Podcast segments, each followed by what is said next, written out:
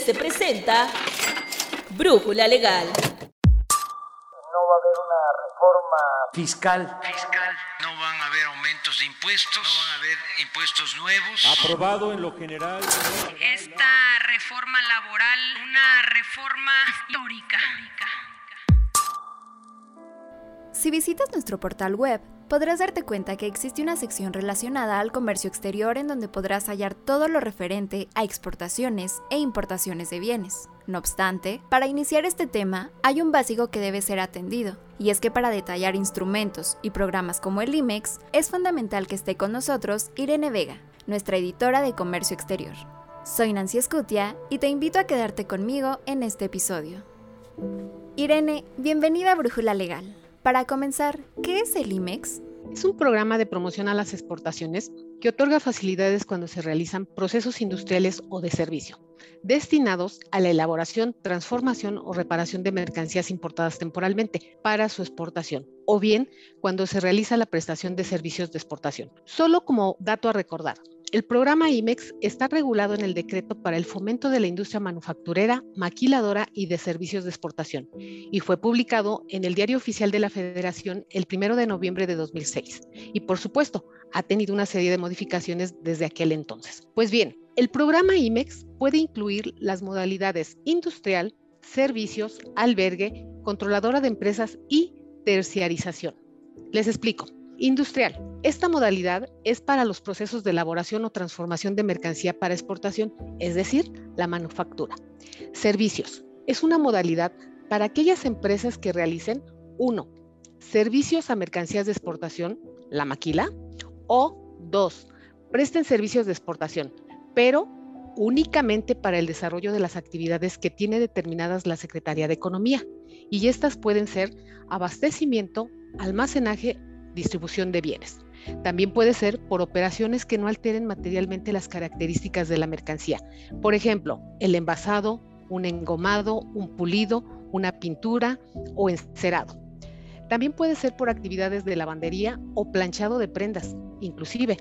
También puede ser por reciclaje o acopio de desperdicios. Esta es una actividad muy recurrida en frontera norte. Albergue. Esta otra modalidad aplica cuando una o varias empresas extranjeras le facilitan la tecnología e insumos a la empresa IBEX, sin que las empresas extranjeras operen directamente dentro del programa IBEX. Aquí hay algo que acotar también muy importante. El producto final se tendrá que regresar exclusivamente a la misma empresa extranjera. La siguiente modalidad es la de controladora de empresas. Esta aplica cuando en un mismo programa se integran las operaciones de manufactura de una empresa certificada y una o más sociedades controladas. La empresa certificada, por supuesto, la empresa IMEX, es la empresa controladora. Y por último, tenemos la modalidad de terciarización. Esta es cuando una empresa certificada no tiene instalaciones para realizar sus procesos productivos y tiene que recurrir a terceros para realizar operaciones de manufactura. Los terceros deben de estar registrados en el programa IMEX. ¿Quién autoriza el programa IMEX? La Secretaría de Economía es la dependencia encargada de operar y autorizar el programa IMEX, ello a través de la Dirección General de Facilitación Comercial y de Comercio Exterior. Y pueden solicitarlo las personas morales establecidas en México, esto a través de la Ventanilla Única de Comercio Exterior Mexicana, conocida como la BUSEN, Ventanilla Única o Ventanilla Digital. Hay que acotar algo importante. Los solicitantes tienen que contar con el RFC activo y tener su certificado e-firma vigente. Deben tener el domicilio fiscal activo en el RFC e incluso aquellos domicilios en los que van a tener que realizar las operaciones IMEX. Y además deben estar al corriente de sus obligaciones fiscales y acreditarlo con opinión positiva cuando sea necesario. Por otra parte, la Secretaría de Economía deberá emitir la resolución de aprobación o rechazo del programa dentro de un plazo de 15 días hábiles. Este dato tómenlo en cuenta porque no es de un día para otro pero aún así es un plazo realmente corto. ¿Qué beneficios aporta el IMEX?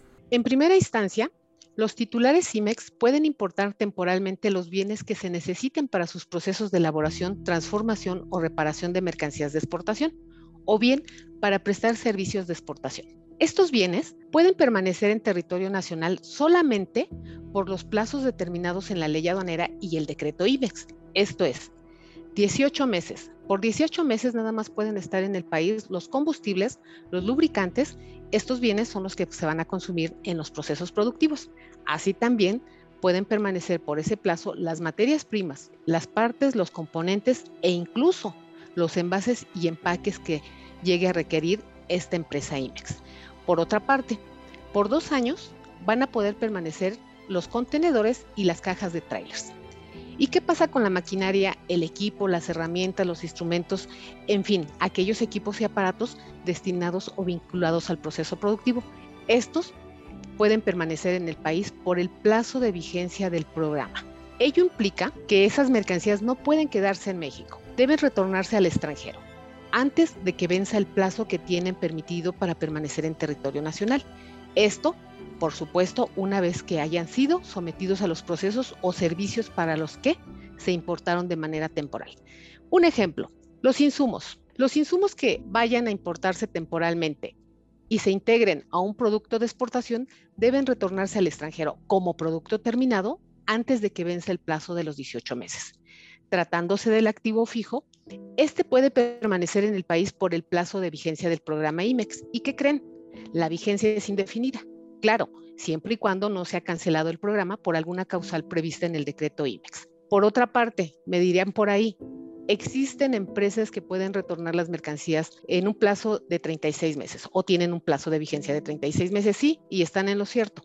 Nada más que esta es una facilidad que se otorga a través de reglas generales de comercio exterior que emite el SAT para aquellas empresas IMEX con certificación de operador económico autorizado, las que conocemos como las OES. Por otra parte, también se tienen otros beneficios y los enumero enseguida. La exención del pago del impuesto general de importación en la importación temporal de insumos, partes y componentes. Así es, no van a pagar impuesto general de importación al momento de la importación temporal de esos insumos para los procesos productivos. También van a tener la posibilidad de solicitar al SAT el registro de empresas certificadas en la modalidad del IVA.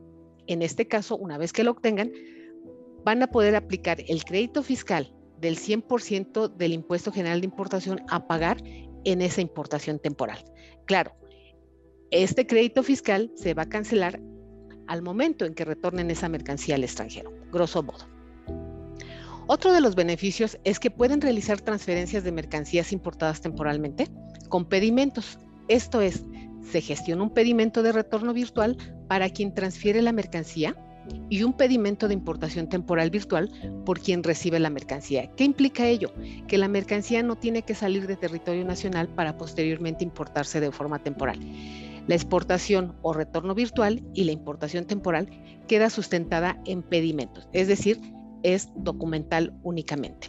Por otra parte, tenemos el beneficio de que se pueden enajenar las mercancías importadas temporalmente a otras empresas IMEX. Esto a tasa del 0% del IVA. También tienen el beneficio de llevar un control de inventarios que contenga por lo menos los elementos de la fracción primera del anexo 24 de las reglas generales de comercio exterior. Les explico. Hay una obligación que tienen las empresas IMEX, que es la de llevar un control de inventarios de manera automatizada, que contenga todos los elementos del anexo 24 de esas reglas que emite el SAT, pero por beneficio de reglas de carácter general, únicamente les dan por bueno o les dan por bueno llevar ese control de inventarios con esos elementos que tiene esa fracción. ¿Y cuáles son estos? Es la información sobre los catálogos de datos generales del contribuyente, los materiales y productos. También los módulos de aduanas, que no son otros más que aquellos que contienen la información aduanera de entradas. Estas son las importaciones temporales. También tiene información sobre los materiales utilizados, también información de las salidas. ¿Cuáles pueden ser esas salidas? Los retornos, destrucciones, donaciones e incluso cambios de régimen. También debe de venir información del activo fijo y reportes de entradas y salidas de las, mercancías de importación temporal, de los saldos y de los materiales utilizados. Estos son algunos de los beneficios que tienen como empresa IMEX, pero cabe hacer una aclaración. El decreto IMEX no exente del cumplimiento de las regulaciones y restricciones no arancelarias conocidas como ranas. Tampoco exenta del pago de cuotas compensatorias. Estas se deben cumplir o cubrir sí o sí las mercancías que van a importar temporalmente están sujetas a su cumplimiento o pago según se trate. Y para ello hay que atender lo que dispongan los acuerdos en materia de las ranas y las resoluciones antidumping. ¿cuáles son las obligaciones que tienen los titulares? Como todo, si quieres beneficios, debes cumplir con obligaciones. Y para tener el IMEX y sus beneficios, y por ende que no se ha cancelado el programa, como titular deben realizar anualmente ventas al exterior por un valor superior a 500 mil dólares americanos o su equivalente en moneda nacional. O bien deben facturar exportaciones cuando menos por el 10% de su facturación total, esto es uno u otro. También deben cumplir con lo establecido en el programa IMEX. Esto es, deben destinar las mercancías importadas temporalmente a los fines que les fueron autorizados. Si tienen un programa industrial para elaborar o transformar mercancías de exportación, no los pueden destinar a otro objeto distinto como puede ser el que las venda en el mismo estado. Uno de tantos ejemplos. También deben retornar las mercancías en los plazos que correspondan. Recuerdan, no pueden permanecer esas mercancías en territorio nacional, deben de salir antes de que vence el plazo. Claro, si la mercancía se excede de esos plazos, ya estamos hablando de otro tema. ¿Por qué? Porque las mercancías se encontrarían de manera ilegal en el país. También deben de mantener las mercancías que se hubieran importado temporalmente en él o en los domicilios registrados en el programa. Por otra parte, es una obligación que deben de solicitar a la Secretaría de Economía, claro, previo trámite ante el SAT, sobre aquellos cambios en los datos manifestados en la solicitud para la aprobación del programa tales como la denominación o razón social, el RFC y el domicilio fiscal en su caso. También deben de avisarle a la Secretaría de Economía sobre el cambio del o los domicilios registrados en el programa para llevar a cabo sus operaciones IMEX. Esto sin olvidar que deben de notificar también a la Secretaría de Economía sobre aquellos cambios que tengan de sus socios, accionistas o representantes legales. Por otra parte, comentábamos ya de la facilidad de llevar control de inventarios, nada más apegándose a los elementos que señala la fracción primera del anexo 24 de las reglas generales de comercio exterior, pues aquí está la obligación, ¿sí? Deben de llevar un control de inventarios en forma automatizada con el beneficio de solamente considerar esos elementos de ese anexo 24, que ya los habíamos comentado. Seguimos con las obligaciones y algo de vital importancia, ¿y qué es? El coco de la CIMEX, año con año. Estas son las obligaciones correspondientes a declarar las operaciones de comercio exterior realizadas en el ejercicio inmediato anterior, en la BUCEN. ¿Y cuándo lo deben hacer? Esto es a más tardar el último día hábil del mes de mayo de cada año. Asimismo, deben de contar con el RFC activo y su certificado de firma debe de estar vigente. Además, deben de tener el domicilio fiscal activo en el RFC y todos aquellos domicilios donde realizan operaciones IMEX. ¿Y por qué digo que es el coco de cada año? Bueno, pues solo revisan la lista negra del 1 de julio de 2021. En ella se encuentran relacionados los números IMEX suspendidos por haber omitido el reporte y por no encontrarse en los supuestos fiscales que ya señalamos. Pero no se preocupen, si de casualidad estuvieran en esa lista, recuerden que tienen hasta el último día hábil del mes de agosto 2021 para presentar el reporte y corregir su situación fiscal, según el caso en que se encuentre. De no aprovechar esta segunda oportunidad, la Secretaría de Economía va a cancelar el programa IMEX. Esto a partir del primero de septiembre de este año, ¿correcto? Finalmente, ¿qué recomendaciones harías a los suscriptores? Por supuesto. Anteriormente había comentado que si quieren beneficios, deben cumplir obligaciones. Nada es gratis.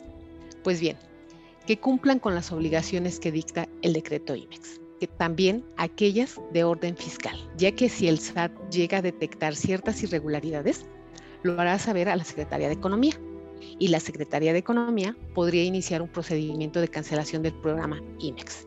¿Y de qué irregularidades estoy hablando? Por ejemplo, que el SAT, en el ejercicio de sus facultades de comprobación, descubra que no se cuenta con la documentación que ampara las operaciones de comercio exterior o que no se cuenta con aquella documentación que acredita la legal estancia o tenencia de las mercancías de procedencia extranjera, pedimentos por ejemplo. También puede ser el caso que descubra que las mercancías importadas temporalmente no se presentaron físicamente en la aduana de salida al extranjero, una vez tramitado el pedimento de exportación o retorno virtual. También puede ser por descubrir que tienen documentación falsa o alterada o con datos falsos, todo ello de operaciones de comercio exterior.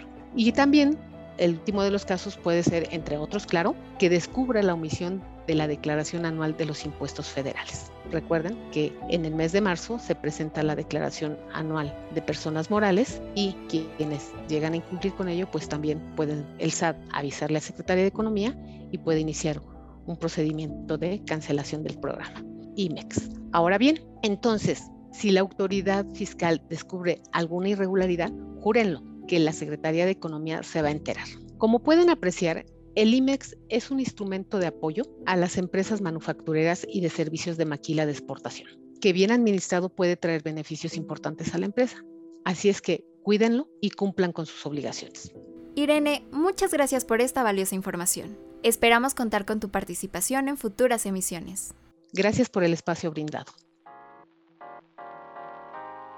Es un hecho que los países tienen que ser cada vez más competitivos para posicionar sus mercancías y servicios en los mercados internacionales, en condiciones similares que sus competidores. Nuestro país no es ajeno a ello, y las empresas mexicanas suelen allegarse de aquellos instrumentos que les proporcionan elementos para fortalecer la competitividad, impulsar el comercio y ayudar a que su participación en las cadenas productivas sea más eficiente.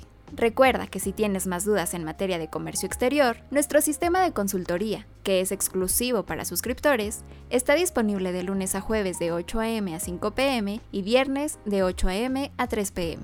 Si aún no eres suscriptor de IDC, contacta a nuestra fuerza de ventas al 55 50 89 58 30 para que accedas a este y otros de nuestros nuevos servicios.